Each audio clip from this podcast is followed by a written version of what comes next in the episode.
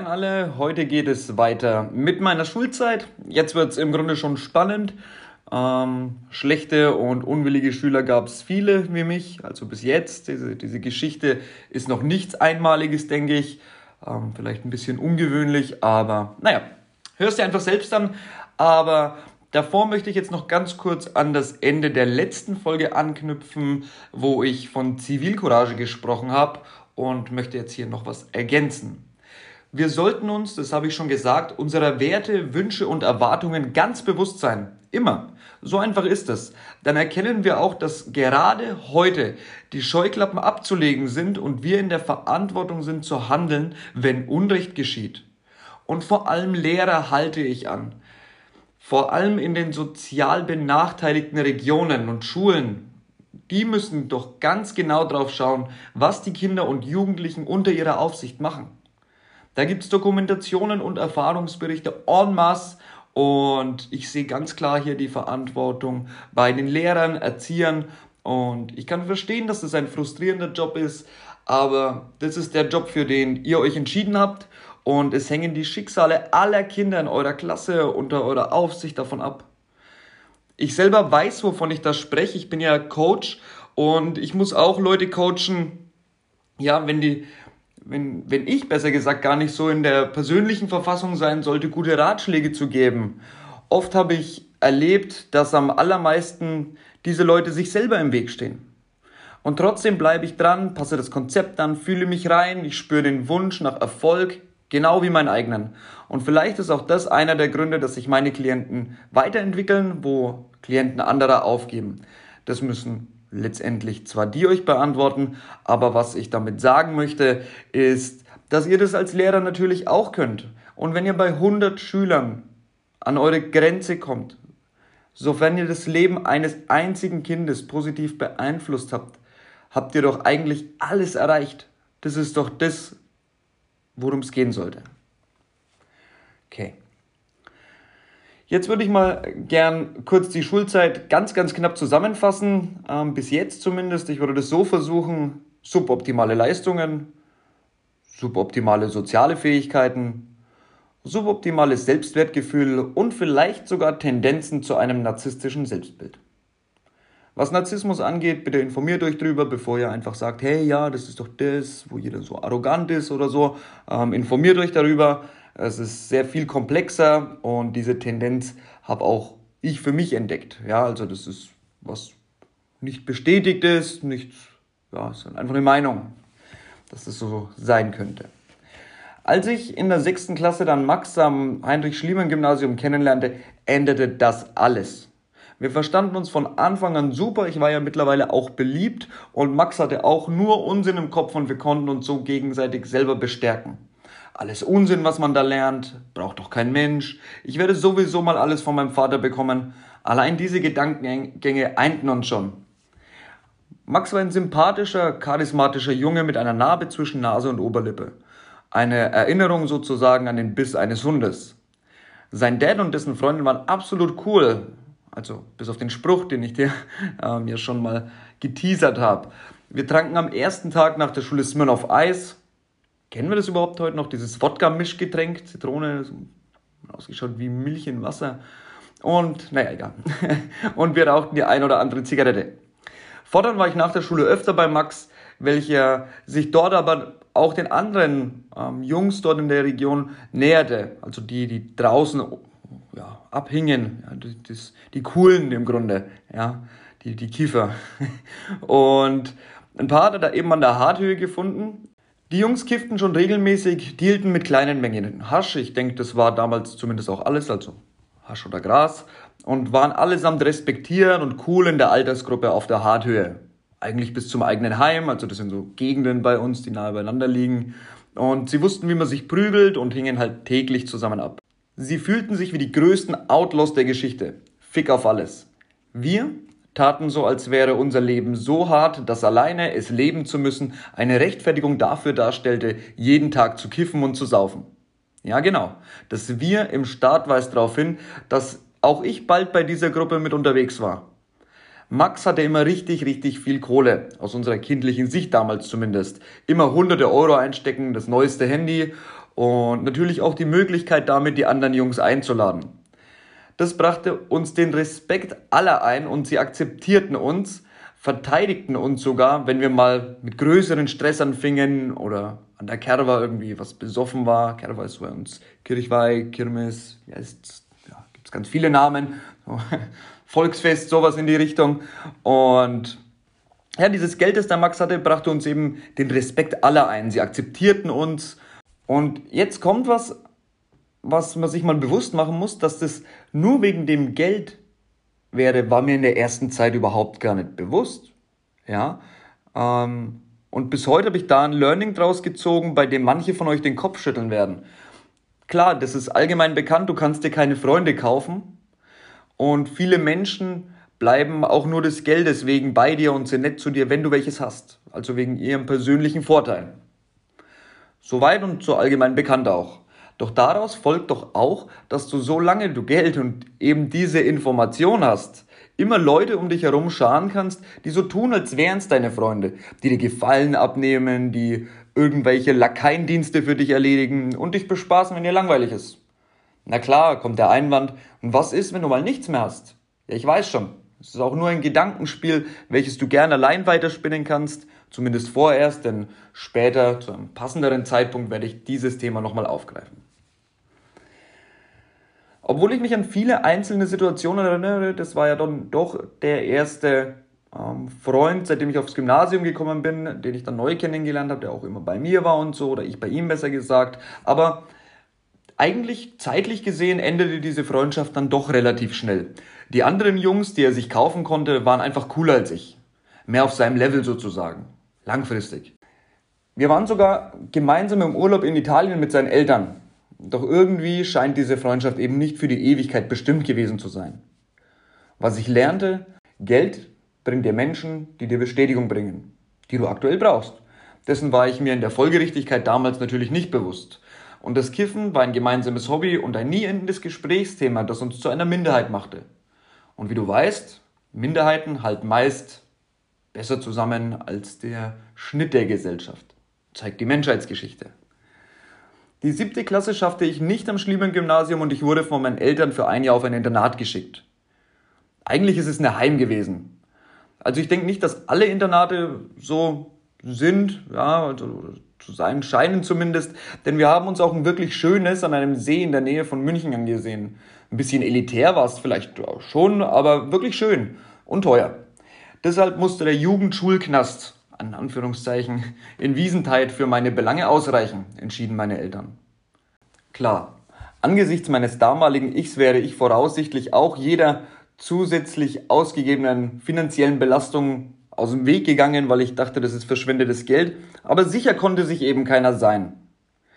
Würdest du das Geld ausgeben, wenn du es hättest, auch wenn es viel wäre und die auch wenn sie verschwindend gering ist, die Chance deines Kindes auf die bestmögliche Option zu ermöglichen, zu gewährleisten.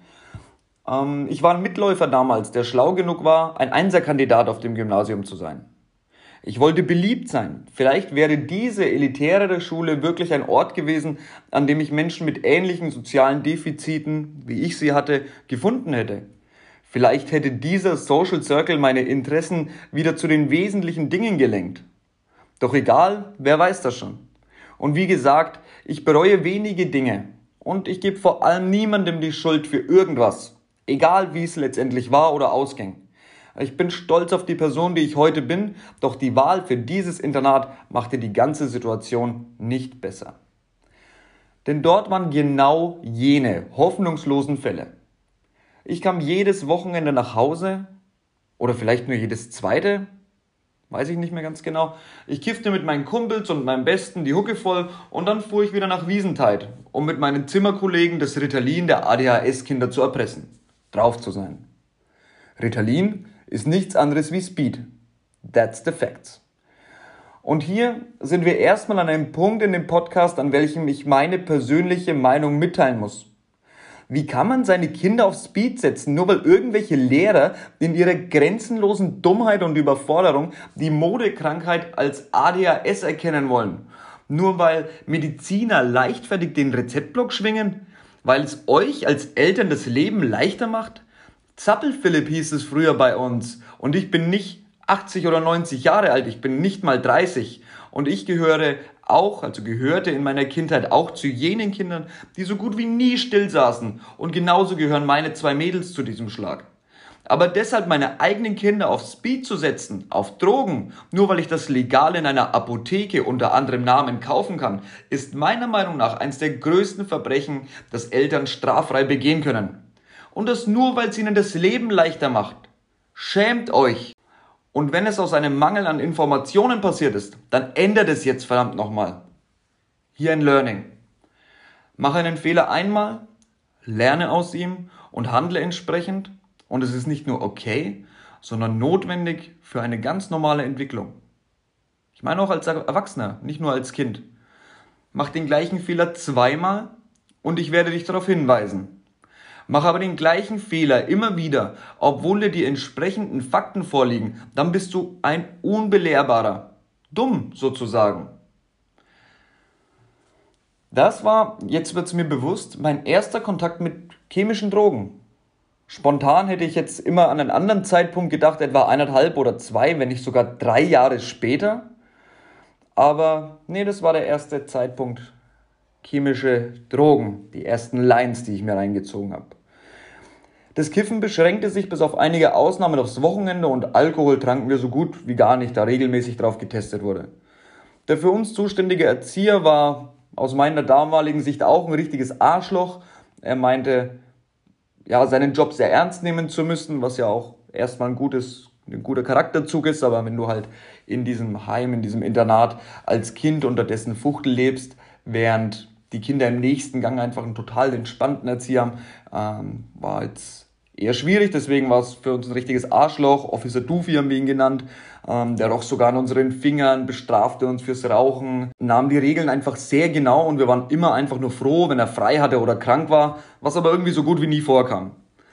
Das Internat an sich kannst du dir vorstellen wie ein Schullandheim mit Schule. Der Beherbergungsteil wurde durch eine Tür bzw. eine Treppe abgetrennt.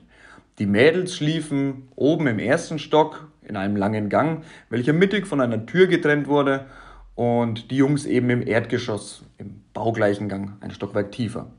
Unter- und Mittelstufe oder so wurden dort getrennt durch diese Zwischentür. Ich glaube nicht, dass es dort Oberstufen gab.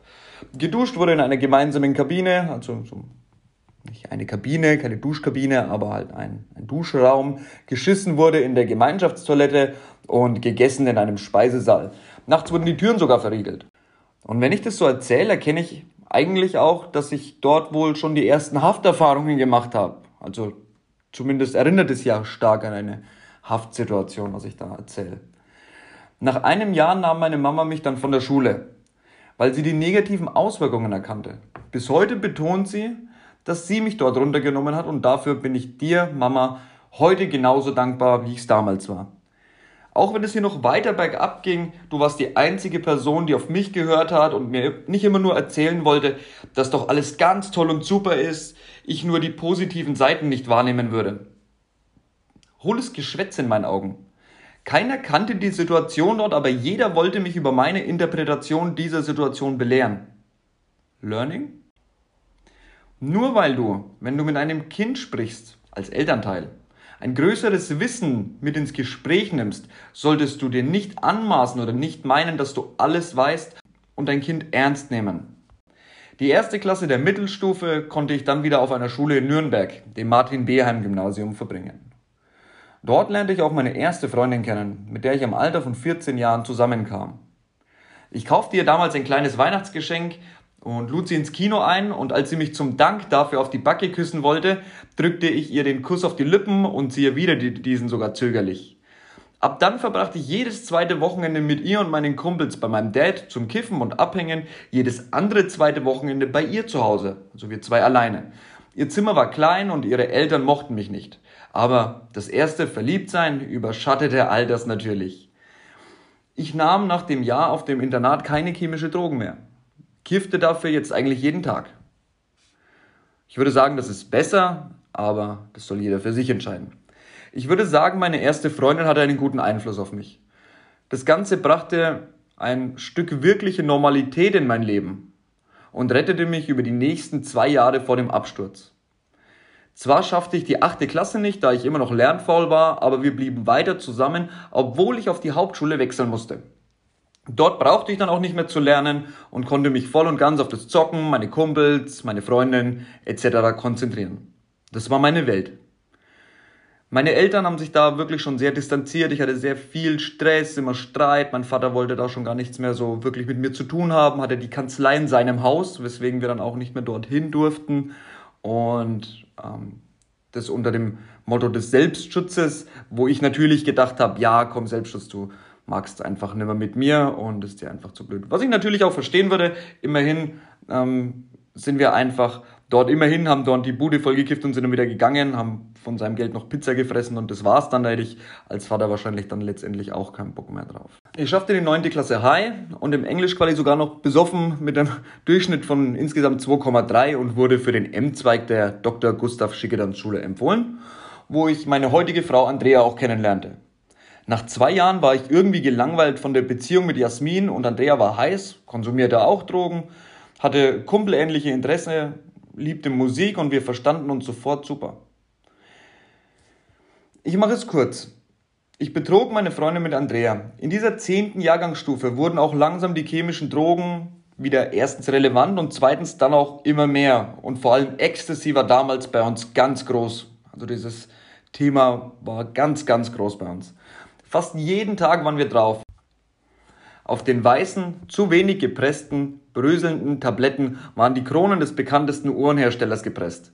10 Euro brachten uns, wie der Name so schön sagt, in Ekstase. Wir versprachen unseren Eltern, jetzt unser Leben zu ändern und alles hinzubekommen. Endlich konnten wir mit den Menschen reden, die wir lieben und unsere Gefühle mitteilen, was auch total gut ankam. Niemand vermutete, dass das die Worte Süchtiger waren oder Leute, die drauf sind. Es kam so gut an, dass ich für mich festsetzte, ich muss auf Ecstasy oder Speed sein, um ein besserer Mensch zu sein. Ich bin motiviert, Sachen zu erledigen, ich kann wieder mit meiner Familie sprechen und ihr näher kommen und das Kiffen drückt mich nicht mehr so runter. Natürlich war das nur so lang so, wie der Rausch immer anhielt. Deshalb war ich bald an einem Punkt, an dem ich zwischen vier und acht Ecstasy-Tabletten am Tag einwarf. Wir hatten unseren geheimen Social Circle und meine Freundin gehörte nicht dazu. Sie hätte das nicht verstanden und sich Sorgen gemacht. Ich wollte etwas Neues erleben, was vielleicht auch der Grund war, diese Langeweile in der anderen Beziehung und dieses Brave, ähm, dass dann wieder diese Drogen mehr wurden, also diese chemischen Drogen überhaupt in mein Leben kamen. Immerhin war ich gerade erst 16 und ich wollte noch was ausprobieren. Jasmin war mir zu bodenständig und brav geworden. Im Nachhinein hatte sich herausgestellt, dass unsere ganze Beziehung im Grunde auf einer Lüge aufgebaut war, da sie mich, Wohlgemerkt war sie zu diesem Zeitpunkt erstens bereits mit mir zusammen und zweitens noch Jungfrau, bereits eineinhalb Jahre bevor wir das erste Mal hatten, betrogen hatte. Die Beziehung zu Andrea zerbrach dann auch sehr schnell. Sie suchte mehr Bodenständigkeit und die Drogen waren ihr zu viel. Das weiß ich heute. Eigentlich hätten die beiden ganz gut zusammengepasst. Ah, danach ist man immer schlauer. Damals sah ich einfach nur, dass sie mich für einen anderen stehen hat lassen. Und nach knapp drei Jahren und ein paar Wochen in ständiger Beziehung war ich auf einmal wieder alleine. Mittlerweile auf Bewährung. Doch das erzähle ich euch dann in der nächsten Folge. Und um die Schullaufbahn hier abzuschließen, kann ich sagen, ich schaffte auch die 10. Klasse nicht. Ich glaube, ich ging dann einfach irgendwann nicht mehr hin, nachdem sich Andrea von mir verabschiedet hatte. Ich glaube, das war sogar genau dieser, dieser Zeitpunkt, also wo sie dann gesagt hat, okay, ich ähm, gehe jetzt zu jemand anders, ab dann bin ich nicht mehr in die Schule. Diese Scham hat mich davon abgehalten, ich konnte das nicht verkraften, mein verletztes Ego. Ähm, setzte sich da dann dein Weg. Und außerdem war ich eh null vorbereitet, also hätte es wahrscheinlich wirklich keinen Sinn gemacht. Ich habe es auf jeden Fall gar nicht mal probiert die letzten Wochen. Und machte in der Zeit natürlich ja, immer weitere Drogenerfahrungen, schaufelte mir Unmengen berauschender Substanzen rein und machte meine erste dissoziative, psychedelische oder auch bewusstseinserweiternde Erfahrung und davon dann noch viele weitere. Ähm, da hielt mich dann nichts mehr am Boden, aber ihr bleibt dran, ihr bleibt gespannt und ich bleibe euer Lieblingscoach Marcel. Bis zur nächsten Folge.